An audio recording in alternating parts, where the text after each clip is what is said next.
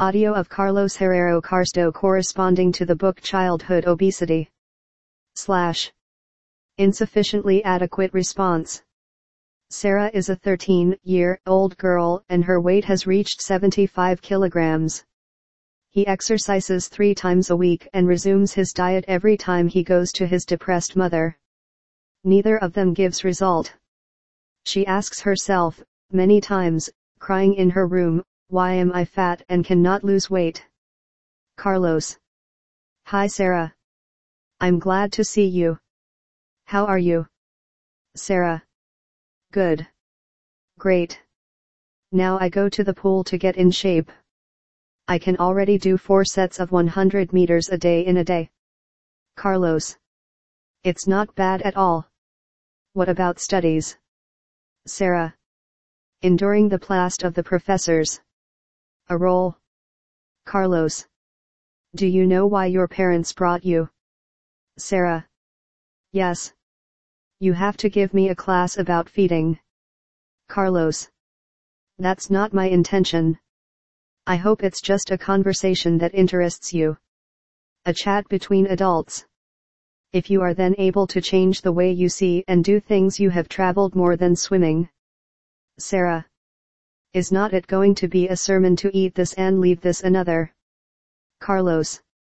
No I promise. Sarah. Goodness. I've been listening to the same things forever and it's hopeless for the whole world the fault of being like a seal is solely mine. Carlos. Well, they're wrong. Sarah. What have you said?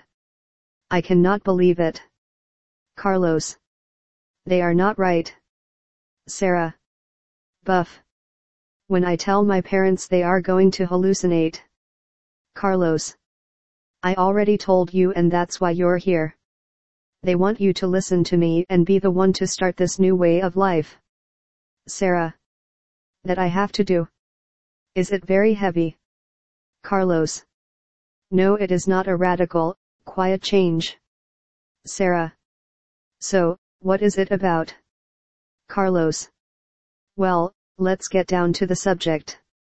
Your mother has blown me that you want to do the biology career. A great choice. I have a research friend who when asked what she does, she answers. Biologist. And uh, like Anna Obregon, they respond. And my friend, angry, replies. No, like your pure mother. Sarah.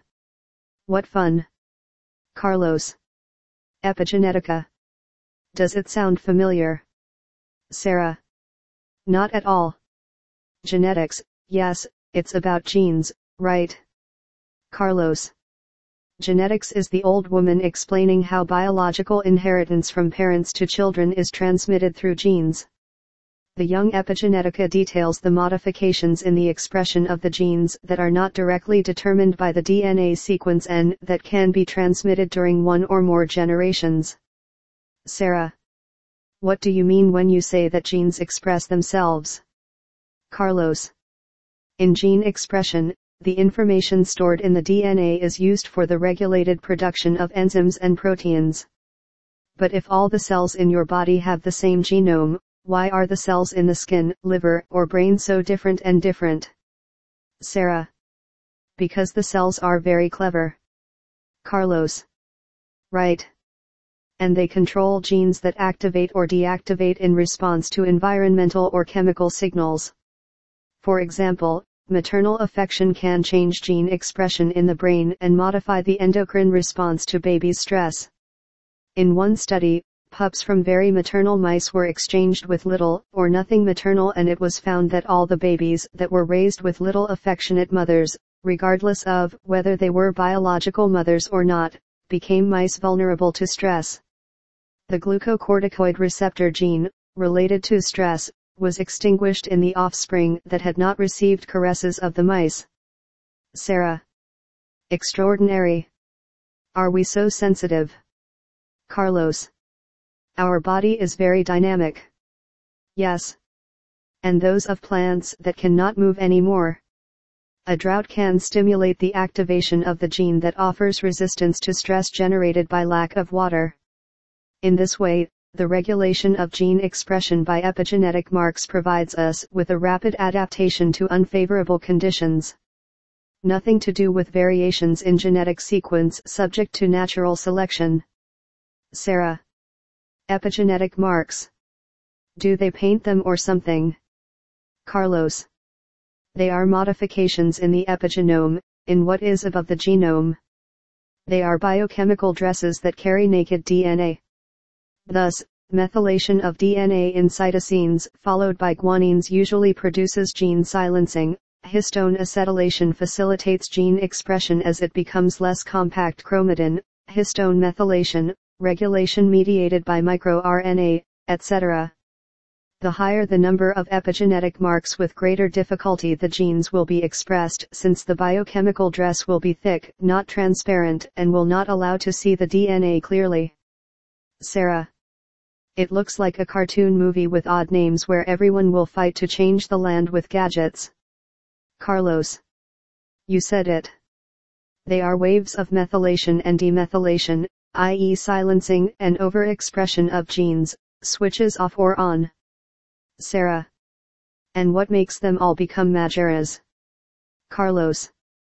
Stress, inadequate diet, lack of exercise, obesity, hyperglycemia, inflammation, hypoxia, oxidative stress, lifestyle, daily food intake, age, hormones, intestinal microbiota, endocrine disruptors, air pollution, heavy metals, etc. Sarah. That is, everything we have in cities today. Carlos. Yes. For some years they are everywhere. Sarah.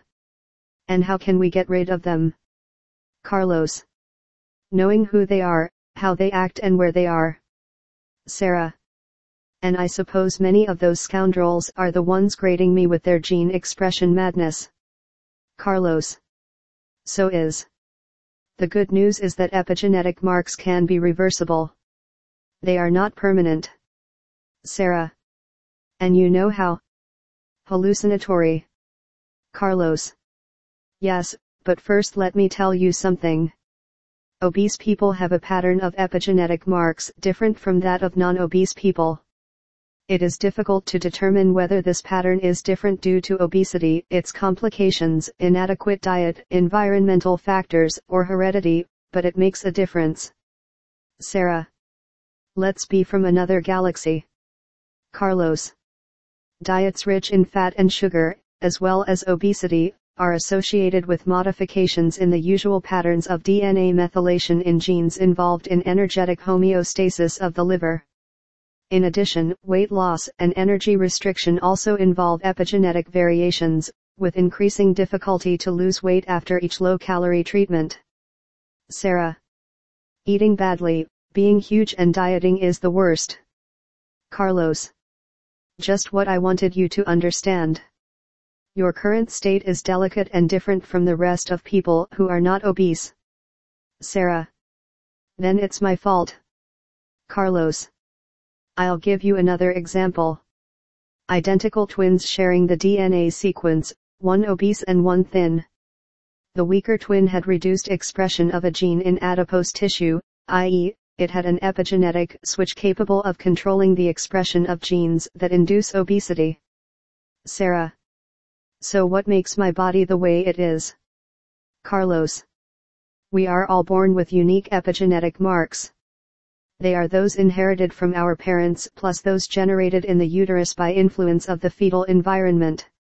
Exposure to adverse environmental conditions prior to conception, in the womb and during lactation, childhood, puberty, and old age make us extremely vulnerable to epigenetic modifications that induce and enhance obesity.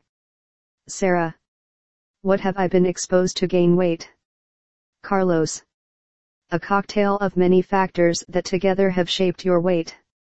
For example, a low-calorie or protein diet for a mother during pregnancy induces epigenetic modifications in the fetal hypothalamic pathways that regulate metabolism, increasing the risk of onset of obesity and diabetes in offspring. Sarah. Well my mother eats and has always eaten a lot Carlos. Maternal obesity predisposes children to the appearance of early obesity and metabolic disorders, regardless of whether there has been gestational diabetes. Sarah. She has not been fat like me either, she just weighs a little more than she should. Carlos. Early overfeeding during lactation induces obesity, adiposity, insulin resistance, and variations in the sensitivity of hypothalamic neurons regulating metabolism. In adulthood, these people are more affected by diets rich in fat and sugar, gaining weight gain and metabolic disorders with greater ease and speed. Sarah. That yes. I have always been fed fairly well. From what you see, I would say that they have spent a lot Carlos.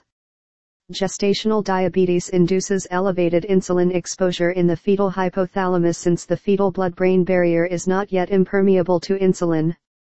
Women exposed in the uterus to high levels of insulin in the hypothalamus, through this epigenetic mark of hypothalamic poor programming, will be more susceptible to being obese and diabetic in adulthood and will be more likely to develop gestational diabetes in pregnancy, cycle for generations.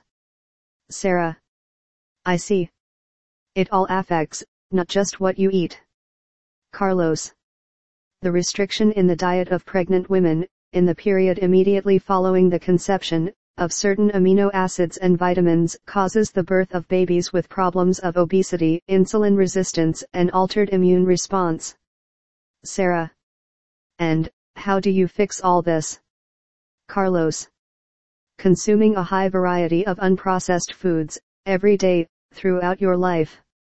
Sarah. Unprocessed, what exactly do you mean? Carlos. To eat fruits, vegetables, legumes, nuts, meats, and fish with the least industrial processing load. Sarah. But now everything comes from the factories to the supermarket. Carlos. Yes, but not everything has an attractive wrap, a huge list of ingredients, and lasts for months on the shelf. Sarah. What should I do then? Carlos. Eat several pieces of fruit, eat and dine with salads, consume vegetables and vegetables every day and complete with unprocessed fresh meats and fish. All this with the greatest possible variety and in moderate quantities. Sarah. And without dieting do you think I'll lose weight? Carlos. The changes that occur in your epigenetic profile, thanks to the compounds present in unprocessed natural foods, will provide the gene expression suitable for the correct functioning of your metabolism. Sarah. Amazing. But, there will be things to prove, right? Carlos. Yes. Sugar, sweetened drinks, and refined flours. Sarah. And why are they so bad? Carlos. The high amount of sugar present in processed foods and sugary drinks causes high concentrations of insulin in the blood necessary to quickly eliminate this sugar and convert it into fat. Repeated insulin spikes can produce insulin resistance, inflammation, and metabolic stress. Sarah. But I'm not diabetic. Why cannot I have sugar? Carlos. Table sugar or sucrose is a highly processed, non-nutrient sweetener consisting of glucose and fructose. Both sugar and refined flours break down easily and cause high blood sugar levels so the pancreas secretes a lot of insulin to convert all that sugar into fat immediately. Sarah. Buff. What a danger. Carlos. Fruits, brown rice and whole grains have lots of fiber the fiber allows them to be absorbed and decomposed slowly without reaching high concentrations of blood sugar and therefore without high insulin levels. Sarah. And fat people are more affected by sugar, insurance. Carlos. The obese have decreased sensitivity to insulin, mainly in adipose tissue and skeletal muscle, so to compensate increase the release of insulin. Consumption of repeatedly refined sugar and meals represents a greater likelihood that overweight people will become type 2 diabetics compared to those who are not obese. Sarah. And why should not you drink cola? Carlos. According to one study, children 2 to 5 years who regularly drink sugary drinks are 43% more likely to become obese than those who do not drink them. Another research study indicated that regular consumption of sugary beverages and commercial juices is a risk factor for diabetes mellitus type 2, justifying such disproportionate consumption with up to 13% of diabetes risk, independently of its implication, also in the gain of weight. Sarah. How many cans a day do you wear as a seal? Carlos. A can of cola of 330 milliliters has 33 grams of sugar, about 8 tablespoons of 4 grams of sugar or 9 lumps of sugar, about 140 kilocalories.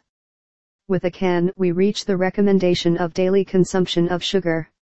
Each sugary drink or additional commercial juice ingested regularly increases the risk of obesity by 60%. Sarah. How heavy? And why did not they tell us before? Carlos. The World Health Organization recommends that the daily consumption of sugar be less than 10% of the daily calories consumed. They define a minimum limit of 0%, that is, we do not need to take any added sugar, and a maximum limit of 10%. Sarah. I've bundled a bit with the numbers. Carlos. Vale we should not take any sugary drinks because the daily recommended consumption of sugar is already supplied by us to the usual unprocessed foods of a healthy diet. Moreover, the World Health Organization also tells us that we will obtain additional benefits if our sugar consumption is less than 5% of the total daily calories consumed. Sarah. Very well, understood. Carlos.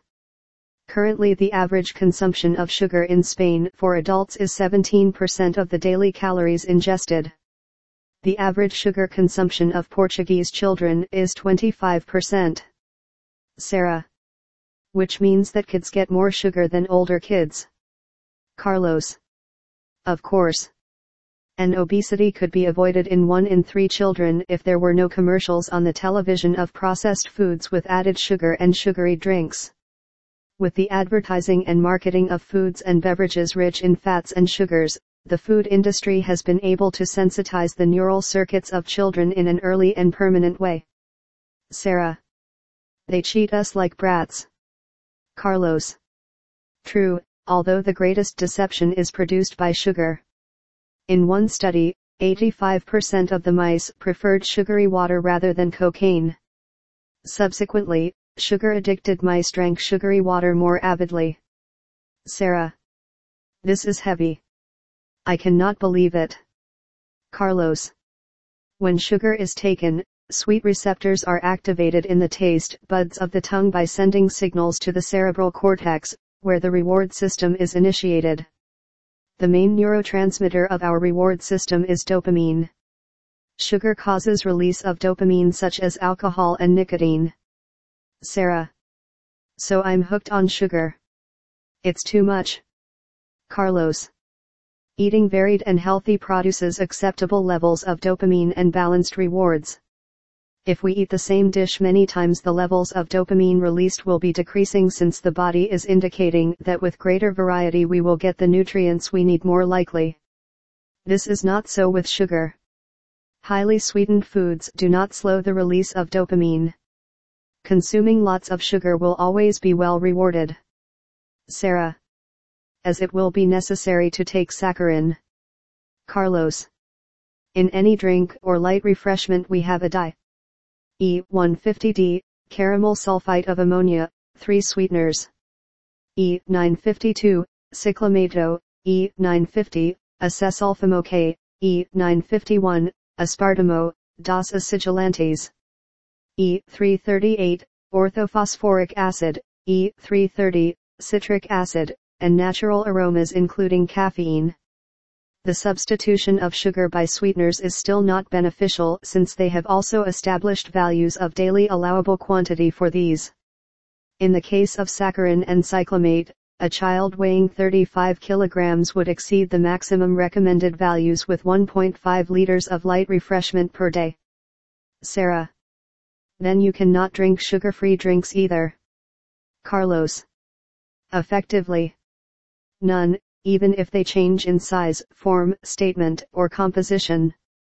In addition sugary drinks produce less response to satiety than that of solid foods, which will allow a greater intake of uncontrolled calories. Sarah. Understood. Carlos. Do you know why it is difficult for people of great weight to stop eating and have an exaggerated appetite? Sarah. Why are crushing machines? Carlos. The reason is that the obese have resistance to leptin, which is the hormone that tells the brain that enough has been eaten. Sarah. Leptin, what a beautiful name. Carlos. It comes from the Greek leptos meaning thin. Sarah. Then leptin is good for being thin. Carlos. Correct, but whenever it works well. Excess sugar in meals is responsible for leptin resistance. Sarah. And what does leptin do? Carlos. Leptin is secreted mainly by adipose tissue, but also by the stomach, liver, placenta, and ovaries. It travels through the bloodstream to interact with its specific receptors located in the hypothalamic nuclei of the central nervous system, or in peripheral organs and tissues. If we raise the fat in our body leptin sends signals to the hypothalamus to decrease appetite and increase the basal metabolism. Sarah. It's the fat sneak. Carlos. Yes, it is the hormone indicative of energy reserves, although it also has important functions in the immune and reproductive system, in the metabolism of glucose, etc. Sarah. The problem is that something happens with leptin in obesity. Carlos. Effectively. Leptin and insulin share routes to propagate signaling. A meal rich in sugar and fat increases the concentration of insulin in the blood and later also the levels of leptin. In non-overweight people, the leptin signal reaches its specific receptors in the hypothalamus, which reduces appetite, accelerates energy expenditure and tells the pancreas to decrease insulin production. Sarah. In this case all normal. Interesting. Carlos. In contrast, the obese have high concentrations of leptin which increases the hypothalamic expression of SOCS3. This suppressor protein from cytokine signaling blocks leptin signaling, decreasing sensitivity to leptin and thereby establishing resistance to leptin. Another inhibitor of leptin receptor signaling is PTP1B protein, activated when large amounts of leptin. The information goes to the brain with sufficiency, because leptin levels are high, However, leptin signaling is inhibited and the hypothalamus does not give the order to reduce intake. The exaggerated appetite of obese people is due to the fact that resistance to leptin causes inhibition of signaling at their specific receptors. Sarah. Much of something is not always good. Better a bit of everything. Carlos. That's. Leptin is the sneak peek of energy reserves. When it is thin the equilibrium point that restores the leptin is a deposit a little full. When establishing resistance to leptin the point of equilibrium rises so the body will give as good the restoration of a deposit in half, i.e. obesity. Any diet that slightly reduces the weight and levels of leptin, in the state of resistance to leptin, will erroneously indicate the brain that is in an extreme starvation situation with the usual excessive increase in appetite. Sarah. Leptin resistance can then also be arranged with a wide variety of unprocessed foods. Carlos. Let me give you an example. Leptin is found naturally in breast milk and the baby's stomach can absorb it intact. Breastfeeding is one of the best ways to prevent obesity for the rest of your baby's life. Sarah. Take now. Now I explain why mothers are so obsessed with breastfeeding. Carlos. Leptin in breast milk acts on leptin-sensitive neurons in the hypothalamic nuclei, causing the baby's body to be reprogrammed in terms of the appetite's cerebral centers and weight regulation, protecting it against the possible appearance of obesity. Sarah. Nothing has been invented yet that surpasses the wonders of nature. Carlos. Does not exist and will not exist. In obese people, a rich and varied diet of unprocessed foods will progressively reduce insulin resistance, inflammation, and metabolic stress. Decreased insulin levels in the blood will improve leptin signaling in the hypothalamus, and, as a result, the brain will gather the minimal signals to be able to order appetite reduction and increased basal metabolism. Little by little the body will stop being overweight. Sarah. That simple. Magnificent. Carlos. Unfortunately it is not so easy to be thin. There are chemicals, called endocrine disruptors, that can increase our adipose tissue. They are the obesogens. Sarah. Obesogens. I had never heard it. Carlos. The World Health Organization defines endocrine disruptors as those exogenous substances or mixtures that alter the function of the endocrine system, causing adverse effects on health in an intact organism, in its progeny or in the population. Some 1,500 chemicals have been evaluated as endocrine disruptors. Some of these chemicals synthesized by man are obesogenic, that is, they regulate and promote lipid accumulation and adipogenesis or differentiation of adipocytes. Sarah. Mother of beautiful love. And how do they do it? Carlos. Endocrine disruptors are synthetic chemicals with the ability to mimic, block, or alter the hormones of our body. They act as if they are true endogenous hormones, or alter their production and secretion or interfere in the functions and elimination of these. Exposure to certain endocrine disruptors, at critical stages of development, causes overweight, obesity and diabetes in children, adolescents and adults. Sarah. But that means they enter our body. Carlos. They are ingested with food and water, inhaled with air and absorbed through the skin. 100% of the population has endocrine disruptors and the average number is several tens. Sarah. I cannot believe it. So many endocrine disruptors. Carlos. Regulatory toxicology, which is based on the maximum limit for each of these chemicals, continuously repeats to us that there is no risk to our health. Sarah. Then we have nothing to fear. Carlos. That's nothing. The problem is very serious, believe me. Endocrine disruptors have a greater effect at low doses, thus annihilating the current toxicology dogma. Very small amounts of synthetic chemicals cause obesity while larger amounts do not. A few molecules of these chemicals, which act as endogenous hormones, linked to the nuclear hormone receptor stimulate the cell to reproduce more cells and more receptors. In this way, there will be greater union of the chemical molecules with the nuclear hormone receptors and greater sensitivity to them.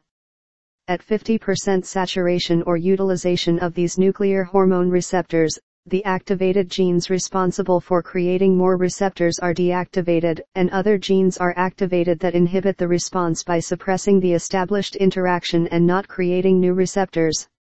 Without interaction points, larger amounts of certain synthetic chemical molecules, acting as endogenous hormones, cannot affect the endocrine system as there is no response.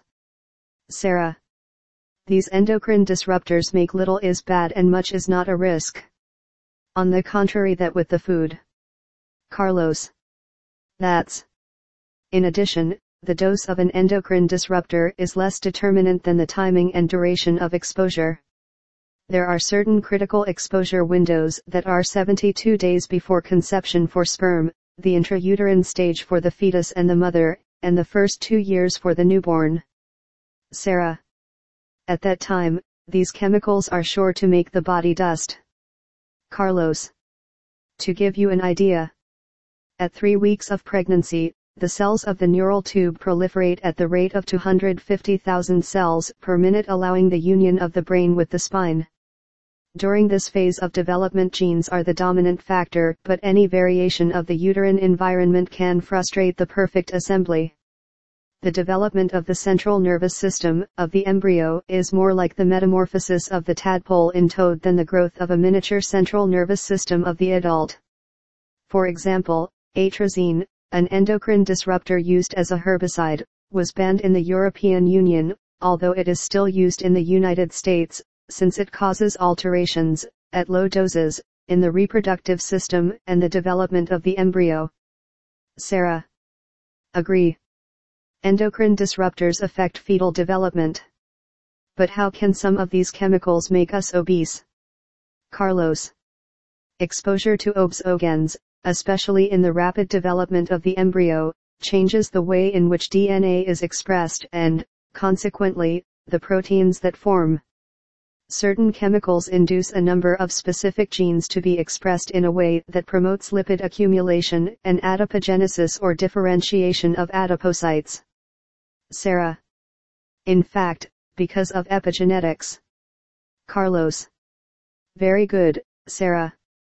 We are a consequence of what our parents ate and of the environmental conditions to which they were exposed plus the influence of both food and environment, which we have received in the uterus and then in the lactation, childhood, adolescence and adulthood. Sarah. And how could we call this relationship? Carlos. Cellular memory. Sarah. What I said before, the cells are very clever. Carlos. Of course. Epigenetic marks are produced as a result of the signals that come from the environment and hormones. Epigenetic changes are the response of a self-regulation system to an important imbalance of our organism. They are variations in the gene expression, without alterations in the DNA sequence, that are conserved of a cell to another inside the organism and that are transmitted of parents to children the epigenetic changes produced by endocrine disruptors amplify the effects of external and internal environmental factors that induce obesity, with special relevance in the critical stages of the development of our organism. Sarah. It seems as though everything is related. Carlos. So that you have a clear idea of the master connections of our body I will present to our first endocrine disruptor an important obesogen, bisphenol A, also called BPA.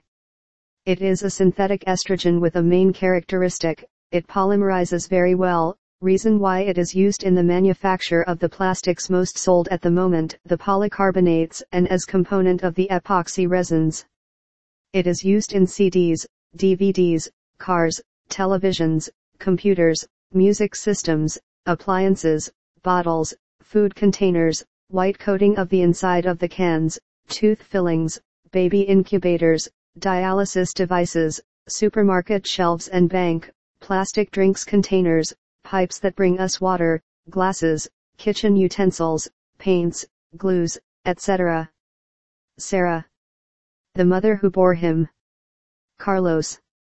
Bisphenol A uh, does not accumulate but, because of its widespread use and permanent exposure is found in 96% of children aged 4 years.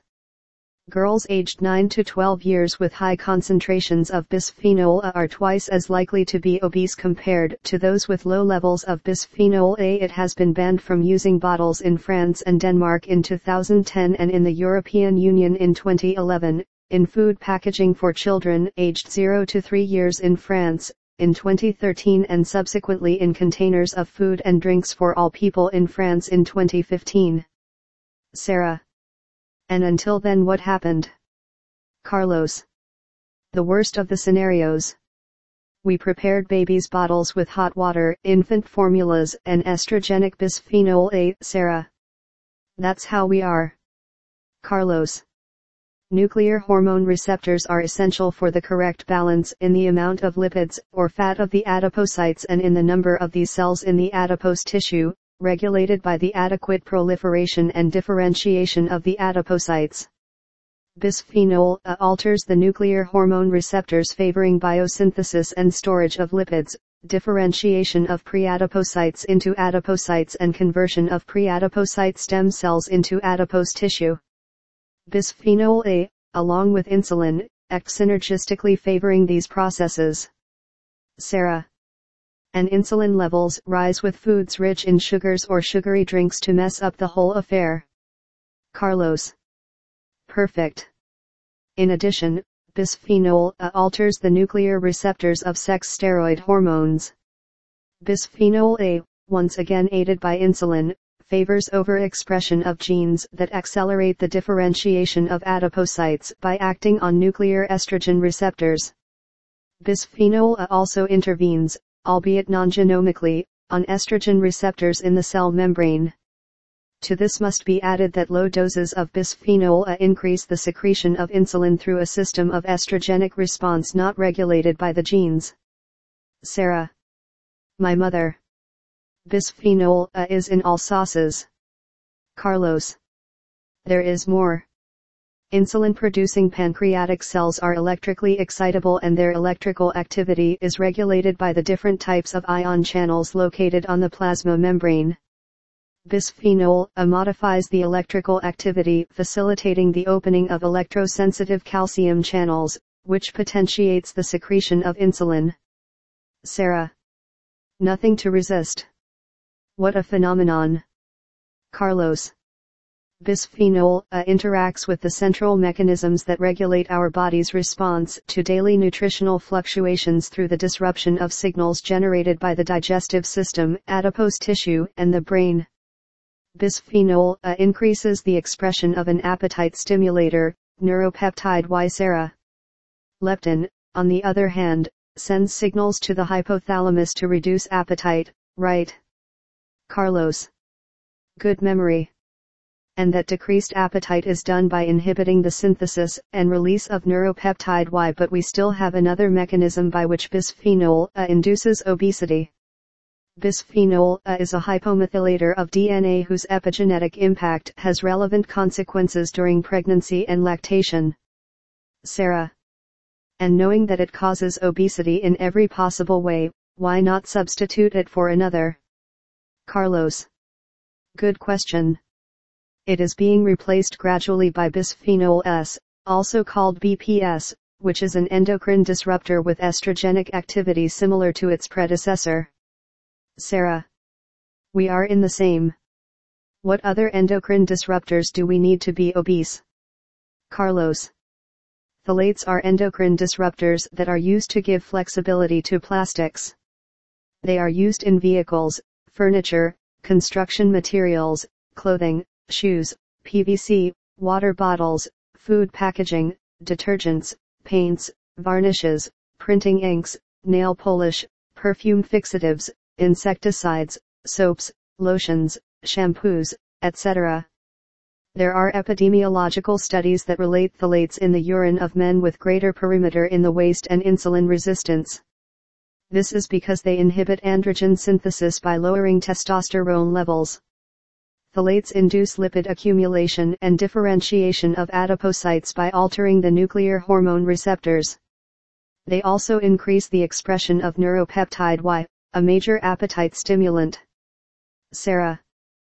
Phthalates are used even in perfumery. What barbarians? Carlos.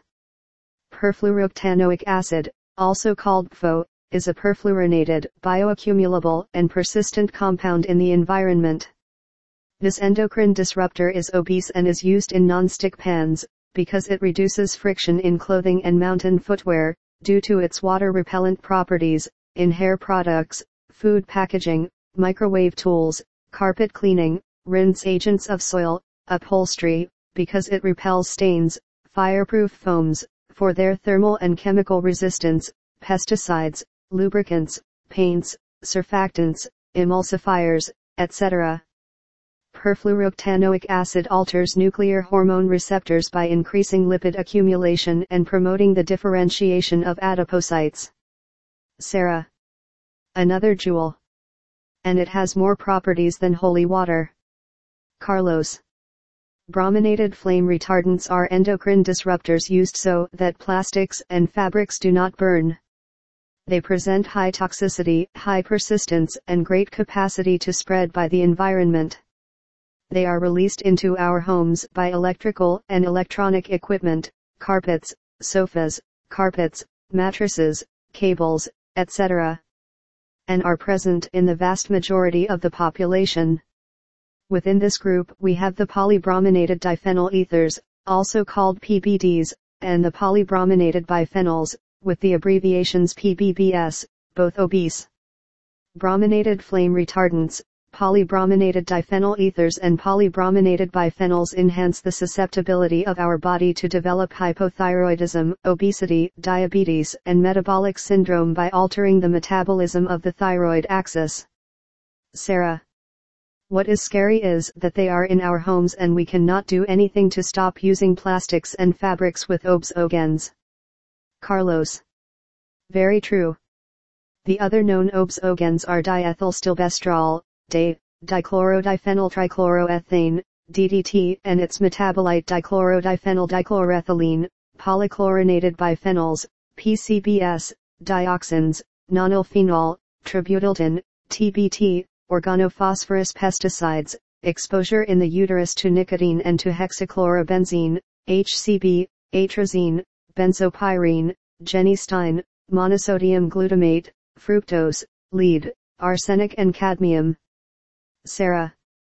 There are more than 20 different groups of obesogens. Carlos. This quantity of synthetic chemicals prevalent in the body plus the infinity of biological structures and processes that can be altered in our organism causes that the probability of establishing obesity is very high. Sarah. Now I understand perfectly. Carlos.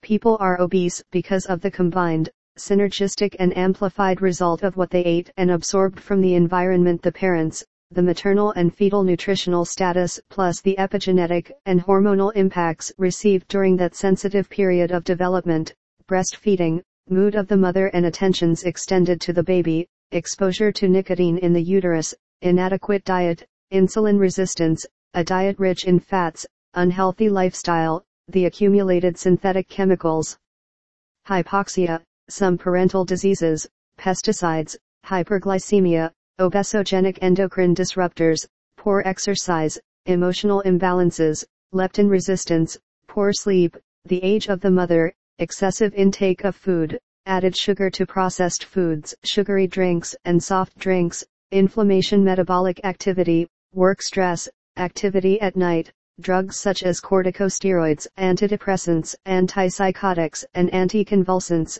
previous history of mothers and grandmothers with gestational diabetes. Maternal obesity, environmental pollution, oxidative stress, inherited genes, alcohol abuse, taste preferences, non-integral rice and cereals, epigenetic changes and their early programming events, excessive advertising of hypercaloric foods, maternal stress, the feeding of newborns based on high-calorie modified milk formulas, neuroendocrine diseases, eating habits of your family, pregnancy, excessive time watching television, low fiber intake, fast food, intestinal bacteria, accumulated heavy metals, caloric restrictions prolong the nutritional deficit of mothers in pregnancy, untreated gestational diabetes, sweeteners, education and income of parents, low self-esteem, hormones, age, etc. Sarah. There are many interconnected factors, right? Carlos. Of course, there are too many, although the obesity epidemic has colossal dimensions only due to a few new actors we have introduced in recent decades. We have met you in this conversation. I hope it has been to your liking and serves you for the future. Sarah. Many thanks Carlos. I am determined to fight with all my might to change my health. Carlos. To you for your patience. The witness is now in your hands. When you are an extraordinary microbiologist, please remember, do not advise diets to lose weight, discover and teach the metabolic mechanisms involved in obesity. It is not yet known which and how many are. End of the book Child Obesity. Slash. Insufficiently adequate response of Carlos Herrero Carsto.